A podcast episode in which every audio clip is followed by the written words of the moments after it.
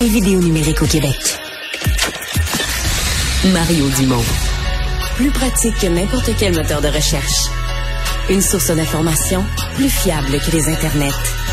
Pour savoir et comprendre, Mario Dumont. Le gouvernement a fait adopter à la toute fin de la session parlementaire. On a surtout parlé du projet de loi sur la santé parce que celui-là a été adopté avec euh, bon un conflit avec l'opposition. Ça a pris le baillon. Il y a un autre projet de loi qui a été adopté à la toute fin de la session. Celui-là euh, en consensus avec l'opposition. Dans ce cas-là, ça fait peu de bruit quand tout le monde est d'accord. C'est le projet de loi 39. C'est une réforme de la fiscalité municipale. Et ben euh, c'est là-dessus que j'écrivais dans le journal de samedi. Ça permet une espèce de surtaxe sur les matriculations qui va être imposée par les villes. Euh, ça touche pas Montréal parce que Montréal avait déjà euh, cette surtaxe sur les matriculations existe déjà euh, pour Montréal, mais les autres villes qui ont du transport en commun ben, vont pouvoir euh, taxer pour financer leurs services de transport en commun. Ça a été dénoncé aujourd'hui vertement sur les réseaux sociaux par le chef du Parti conservateur du Québec, Éric Duhem. Bonjour, Monsieur Duhem. Bonjour. Expliquez-nous comment vous la comprenez, vous, cette, cette décision. Ben d'abord, c'est une petite vite, j'appelle ça les petites vites de fin de session. la dernière session, c'était les augmentations de salaire de 30% aux députés. Rappelez-vous, dans les derniers jours, ça siégeait euh, avant le congrès de la CAC. Et euh, là, avant le temps des fêtes, euh, la dernière journée, un vendredi après-midi, quand les journalistes parlent du baillon sur le projet de loi sur la santé et qu'on parle des grèves des employés du secteur public, les quatre partis à l'Assemblée nationale, à l'unanimité, vote en faveur du projet de loi 39 qui contient notamment euh, ce que vous venez de décrire, c'est-à-dire que euh, ils vont pouvoir ils donner le, ils donnent le pouvoir aux villes d'augmenter les immatriculations jusqu'à concurrence de 400 dollars euh, par véhicule, ce qui est énorme là. Et, et c'est exactement ce que le hein? Québec oui, entre 40 et 400 dollars. C'est toute une fourchette quand même? Et puis, c'est, rappelez-vous que c'était la position de Québec solidaire en dernière campagne électorale. Monsieur Legault s'est foutu de leur gueule. Il a inventé le terme taxe orange pour les ridiculiser parce qu'il proposait ça en disant que quelqu'un qui a un, une, un VUS, c'est pas parce qu'il y a une minivan, parce que ça tente de polluer la planète, parce qu'il y a une famille puis se faire son épicerie avec ses enfants. C'est bien compliqué de revenir en trottinette ou en transport en commun. Et, et donc, euh, c'était bon en campagne électorale de se ridiculiser euh, les adversaires sur cet enjeu-là. Aujourd'hui, il adopte exactement la position de Québec solidaire. Puis pire que ça, il y a deux affaires que c'est pire, c'est plus odieux. Un, ils le disent pas ouvertement. Puis deux, ils transfèrent leur responsabilité aux villes en disant, moi, je me lave les mains, je pense Pilate. C'est pas moi qui l'ai augmenté, c'est la ville. Mais qui leur a donné la clé de char qui partent avec? C'est M. Legault. En, en acceptant de voter en faveur d'un amendement comme celui-là dans le projet de loi, ils viennent littéralement de hmm. siphonner encore plus d'argent dans le portefeuille des contribuables. Mais, c'est la défense de la CAQ qui disent, nous, les villes nous demandent un nouveau pouvoir, on respecte leur autonomie, on leur donne aux villes ce nouveau pouvoir. Puis après ça, ben, le maire élu, dûment élu de la ville, aura le choix de, de taxer ou de pas taxer. Il a le pouvoir de le faire, il est pas obligé. C'est ça, ils vont dire que c'est pas eux qui le taxent, c'est la ville qui taxe. Mais qui a donné le pouvoir de la ville? Comment c'est que la ville ne pouvait pas taxer, puis d'un coup, ils peuvent taxer? C'est parce qu'ils viennent d'adopter le projet de loi 39, comprenons juste ces mots. Puis l'autre affaire, le, transport collectif, là, il y a un problème au Québec. Oui, il y a un problème de financement, mais il y a un problème qui est beaucoup plus large que ça. D'abord, il y a des, il y a des dépenses dans ce domaine-là qui sont astronomiques. Quand on regarde les frais de gestion, c'est hallucinant. Et deuxièmement, depuis la crise sanitaire, on voit qu'il y a eu une baisse de l'achalandage. Et contrairement à l'automobile, les, les, les, usagers sont moins de retour. là, je ne sais pas les raisons. Il va falloir qu'on étudie ça. Est-ce que c'est parce qu'ils sont plus, les employés qui se promènent en transport en commun sont, étaient plus, euh, sont plus adeptes du télétravail? Est-ce que c'est parce que ces gens-là se sont achetés une auto pendant la, crise sanitaire, aujourd'hui, ils ont le confort de leur voiture, puis ils veulent plus retourner en... Il y a toutes sortes de raisons. Mais toujours est-il qu'il y a une baisse de l'achalandage. Est-ce qu'on va continuer à financer de plus en plus un réseau de transport en commun où il y a de moins en moins de monde? Est-ce que est-ce que c'est ça la logique qui se cache derrière ça là? Parce que eux, les villes vont toujours venir commander de l'argent pour financer leur leur, euh, leur transport collectif. C'est puis le, temps est très mal choisi aussi. on est en pleine période d'inflation. Toutes les familles qui nous écoutent ont des problèmes. Euh, on voit tout le prix de l'épicerie qui augmente. On voit les taux d'intérêt qui augmentent. je veux dire, les gens sont pris à gorge. La dernière chose qu'ils ont besoin, c'est une surtaxe de 400 pièces que le gouvernement vient de faire une passe à la palette pour que les municipalités puissent aller chercher ça dans votre portefeuille. Là. Mm-hmm. euh, Est-ce que ça vous étonne que ça a été adopté à l'unanimité? C'est à peu près sans ben, débat? Comment ça se fait qu'il n'y a pas eu de débat? Ils, ont déchiré leur chemise pour le projet de loi sur la santé, sur la centralisation des pouvoirs. Puis je comprends que ça va avoir un impact, mais l'autre, c'est direct dans notre portefeuille de tout le monde jusqu'à 400 pièces puis ça ça passe comme une lettre à la poste il n'y a pas un seul député qui s'est élevé pour dire ça n'a pas de bon sens euh, c'est hallucinant. C'est pour ça que moi, je, vous savez, M. Dumont, je, je suis en croisade pour dire qu'il faut qu'il y ait une voix conservatrice à l'Assemblée nationale. On représente 13% des électeurs du Québec, puis qu'il n'y a pas un député sur 125, ça n'a aucun sens. Puis si je comprends pourquoi ils veulent pas nous voir là, parce qu'ils veulent pas qu'il y en ait un petit en arrière, un tannant qui se lève puis qui leur dise, écoutez, là, ça n'a pas de sens, qu'est-ce que vous êtes en train de faire là. Vous savez, la semaine passée, pas il y a 100 ans, le NPD, qui est pas une formation de droite ni conservatrice, le NPD au Manitoba, le nouveau gouvernement qui est euh, avec un premier ministre autochtone, vient d'annoncer qu'ils vont euh, suspendre la taxe sur l'essence pour aider les automobilistes, pour aider les familles à boucler leur budget. Nous autres, au Québec, non seulement on baisse pas les taxes, mais on donne les outils pour que les villes surtaxent les automobilistes de 400 pièces. Voyons, on est tombé sur la tête? Qu'est-ce qu'ils comprennent pas de la crise actuelle? Hmm. Euh, est-ce que vous pensez que vous n'avez pas de boule de cristal, mais qu'est-ce que vous pensez que les villes vont faire? Avez-vous l'impression que toutes les villes vont utiliser ce pouvoir-là? Moi, à date, j'ai posé la question ben, seulement au maire de Québec que j'ai reçu en entrevue. Il m'a dit que c'était bien son intention. là. Mais avez-vous l'impression que toutes les villes vont utiliser le pouvoir? Ben écoutez, c'est sûr qu'à partir du moment où les villes n'arrêtent pas de dire qu'ils ont besoin de financement, je veux juste vous rappeler que c'est les villes qui le réclamaient. Fait que d'après moi, ils réclamaient pas ça juste pour le fun de réclamer qu'il y a un amendement d'une loi. Là. Ils réclamaient ça parce qu'ils voulaient que ça résonne en argent dans leur coffre, dans leur ville. Là. Si les villes ont demandé ce pouvoir-là, c'est parce qu'ils veulent l'exercer. S'ils n'avaient pas voulu l'exercer, il n'y aurait pas mis autant de pression pour que ça soit adopté à l'unanimité en toute vapeur à l'Assemblée nationale. Donc, c'est évident que les villes vont utiliser ce pouvoir-là, puis que les contribuables vont se ramasser avec une facture euh, assez salée, merci. Puis c'est toujours le même problème. C'est toujours, on veut taxer plus le monde, mais on veut pas porter la responsabilité. Fait que là, ils vont dire, ben, c'est le gouvernement du Québec qui voulait pas nous donner d'argent, parce que les autres aussi vont jouer le jeu. Là. Ça va être la, balle de ping-pong entre les villes et le gouvernement du Québec savoir à qui il faut mettre le bonnet d'âne pour, euh, pour blâmer pour ce 400 pièces-là ou 100 pièces-là ou 50 pièces-là qu'ils vont venir chercher dans nos poches.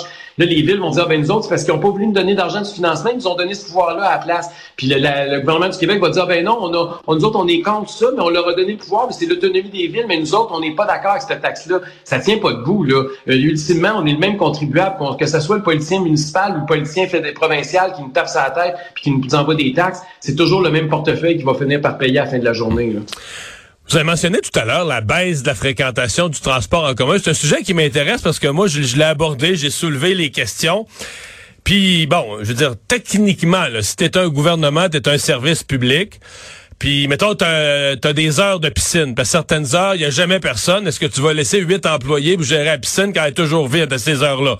Tu vas réduire les heures, réduire les coûts, mieux gérer les budgets de la ville. Dans le cas du transport en commun, il y a un autre raisonnement différent qui s'applique parce qu'on va toujours nous dire, oui, mais là, faut remplacer l'automobile, faut améliorer le transport en commun. Fait que si, exemple, un autobus qui passe aux 10 minutes, ben si on l'étend aux 12 minutes parce qu'on va en passer un de moins à l'heure parce que de toute façon, il est à moitié vide, là, on va nous dire, mais là, ça n'a pas de bon sens. On détériore la qualité du service en commun. Ça fait une raison de plus aux gens de prendre leur auto. On est à l'étape il faut qu'on améliore, on améliore, on investit, on améliore le service. À un moment donné, ça va devenir tellement bon, tellement de confort, tellement de fréquence que les gens vont le prendre. Vous vous situez où sur ce raisonnement-là, vous? Ben d'abord, il euh, n'y a pas une entreprise dans le monde qui fonctionne avec un raisonnement en disant c'est pas moins il y a de monde, plus faut en mettre. C'est il y a pas je veux dire c'est la c'est c'est une logique, c'est c'est une illogique mais économique. Euh, à partir du moment où il y a moins d'usagers, ben évidemment qu'il faut réduire les coûts. Euh, c'est pas s'il y a moins de monde, c'est il faut il faut s'ajuster là et c'est pas c'est pas vrai que quand même qu'on mettrait des autobus toute la Vous avez, vous avez pas vu le film if you if you build it they will come? Ben c'est ça, on a sait à Québec, on a construit un centre Vidéotron parce que les Nordiques s'en venaient. Là, je peux vous dire que c'est pas arrivé. Là. Fait que, faut faire attention à croire aux policiers quand ils nous disent que quand ils vont offrir quelque chose, qu'automatiquement euh, il y a quelque chose d'autre qui va se produire. Là, c'est pas toujours le cas. Donc euh, moi je, je pense qu'il faut être responsable économiquement. Euh, l'argent public est, est, compté, il est précieux et il va falloir en, en tenir compte. Et il n'est pas question qu'on continue à, à mettre de plus en plus d'argent dans un réseau qui est de moins en moins performant. Il hmm. va falloir qu'on trouve des indicateurs, il va falloir trouver une façon d'attirer le monde ou de réduire les services. Il n'y a pas 50 solutions. Là. Hmm. Je vous amène sur un autre sujet. Euh, quel bilan vous faites de votre session parlementaire? Ben d'abord, ça a été une session qui qui a été remarquée beaucoup hein, par les reculs de la CAC, par les la descente aussi. On l'a vu aussi, même ça s'est reflété dans les intentions de vote quand je regarde les projets de loi de façon générale, euh, particulièrement les projets de loi, je pense 40, 23, 15, ça veut dire en santé en éducation, on voit une volonté beaucoup de centraliser euh, de la part du gouvernement, des ministères, des ministres. Euh, je pense que ça va contre la philosophie générale que la CAQ nous avait présentée en campagne électorale. Euh, je pense aussi à la crise du logement. Hein. Rappelez-vous, quand on a commencé la session, c'était le gros sujet sur les lèvres de tout le monde. Euh, on arrive à la fin de la session, on se rend compte que le gouvernement n'a pas adopté son projet de loi. On se rend compte que la construction de nouveaux logements est plus basse que jamais au Québec. On se dirige vers une crise du logement qui va être encore plus grave l'an prochain que celle qu'on a eue euh, lors de la dernière année. Donc, la CAQ a empiré la situation. Euh, et, et c'est comme ça dans plusieurs autres domaines. Je vois aussi M. Fitzgibbon qui se promène avec de, de, généreux chèques, notamment pour les usines de batterie à coups de milliards. Même euh, M. Girard qui donne 7 millions de dollars aux Kings de Los Angeles, euh, alors qu'on dit non à, à, développer nos propres ressources naturelles, à exploiter nos hydrocarbures. Donc, c'est un gouvernement qui a une philosophie politique euh, très différente de la nôtre comme conservateur. Euh, je vois qu'en santé, on nous avait promis deux hôpitaux privés en campagne électorale. Euh, plus d'un an plus tard, il se passe absolument rien de ce côté-là. Tout ce qu'on a, c'est un projet de loi, le projet de loi 15, qui va encore plus centraliser les, les pouvoirs, puis qui veut déresponsabiliser les politiciens qui disent ça va être maintenant à l'agence de santé d'être responsable de tout. Nous autres, on n'est pas, on fait, on est juste spectateurs. Donc, on, j'ai pas l'impression que c'est un gouvernement qui est qui, qui, répond à la demande, puis surtout qui, qui livre les, la marchandise, qui nous avait promis. Puis évidemment, moi, je suis dans la région de Québec. Là, ici, je peux pas ne pas vous parler de ce qui s'est passé avec l'histoire du troisième lien puis du tramway au lendemain de la défaite cinglante de la CAQ dans Jean Talon.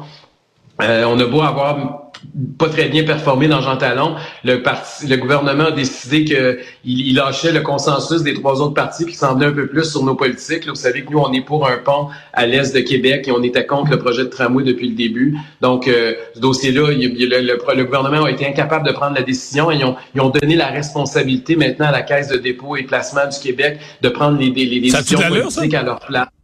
Ben non, ça n'a pas d'allure. Je veux dire, c'est pas, c'est pas à la Caisse de dépôt et de placement du Québec de, de, de, de, d'écrire les résolutions qui vont être adoptées au prochain congrès de la CAC. Je veux dire, tu as une vision que tu n'en as pas en tant que gouvernement. faut que tu dises est-ce que oui ou non, tu es favorable à ce qu'il y ait un troisième lien à Québec? Est-ce que oui ou non, tu es favorable à ce qu'il y ait un tramway dans la région de Québec? C'est des décisions politiques où il y a une acceptabilité sociale ou pas. Euh, c'est pas à des technocrates à Montréal à décider qu'est-ce qui va se passer pour le transport routier ou le transport en commun dans, la région de Québec. Il y a quelque chose là-dedans qui n'a pas de bon sens. Dernière question. Euh, vous nous parlez de votre philosophie politique différente. On fait quoi avec euh, la situation des grèves qui se prolongent, les enfants qui sont pas à l'école encore toute la semaine, la rumeur grandissante que ça pourrait être. je posais la question directement. Si c'est pas réglé pour Noël, on fait quoi pour la rentrée de janvier?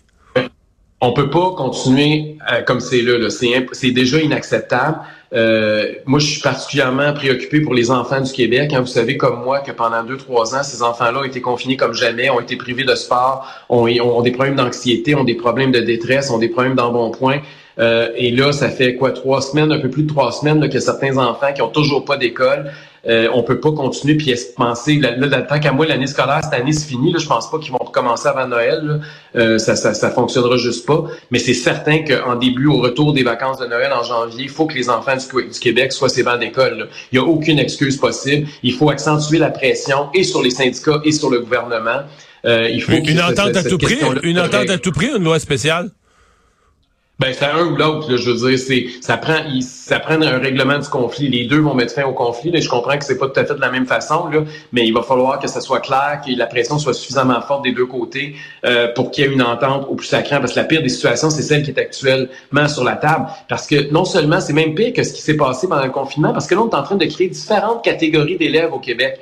Il y a des enfants là qui vont qui sont dans le secteur privé qui ont eu zéro jour de perte de, d'école. Il y a des enfants qui sont, dépendamment du syndicat, il y en a qui en ont eu quelques jours, puis il y en a qui sont rendus à plusieurs semaines. Comment on va faire quand on va arriver aux examens du ministère? On va avoir des enfants parce que à cause de la région où ils habitent ou à cause du syndicat qui représente les profs dans leur établissement, seront pas au même niveau que les autres au Québec, sont en train de créer un, un absurdistan. il faut faire quelque chose. Ça n'a pas de bon sens qu'on est en train de faire vivre aux enfants du Québec. Le gouvernement n'a pas le choix. Il doit régler ou il doit adopter une loi spéciale dans le temps des fêtes. Il faut qu'au retour, là, les enfants retournent à l'école. Éric Duhem, merci. Au revoir. Toujours un plaisir. Merci, M. Dumont. Au, revoir.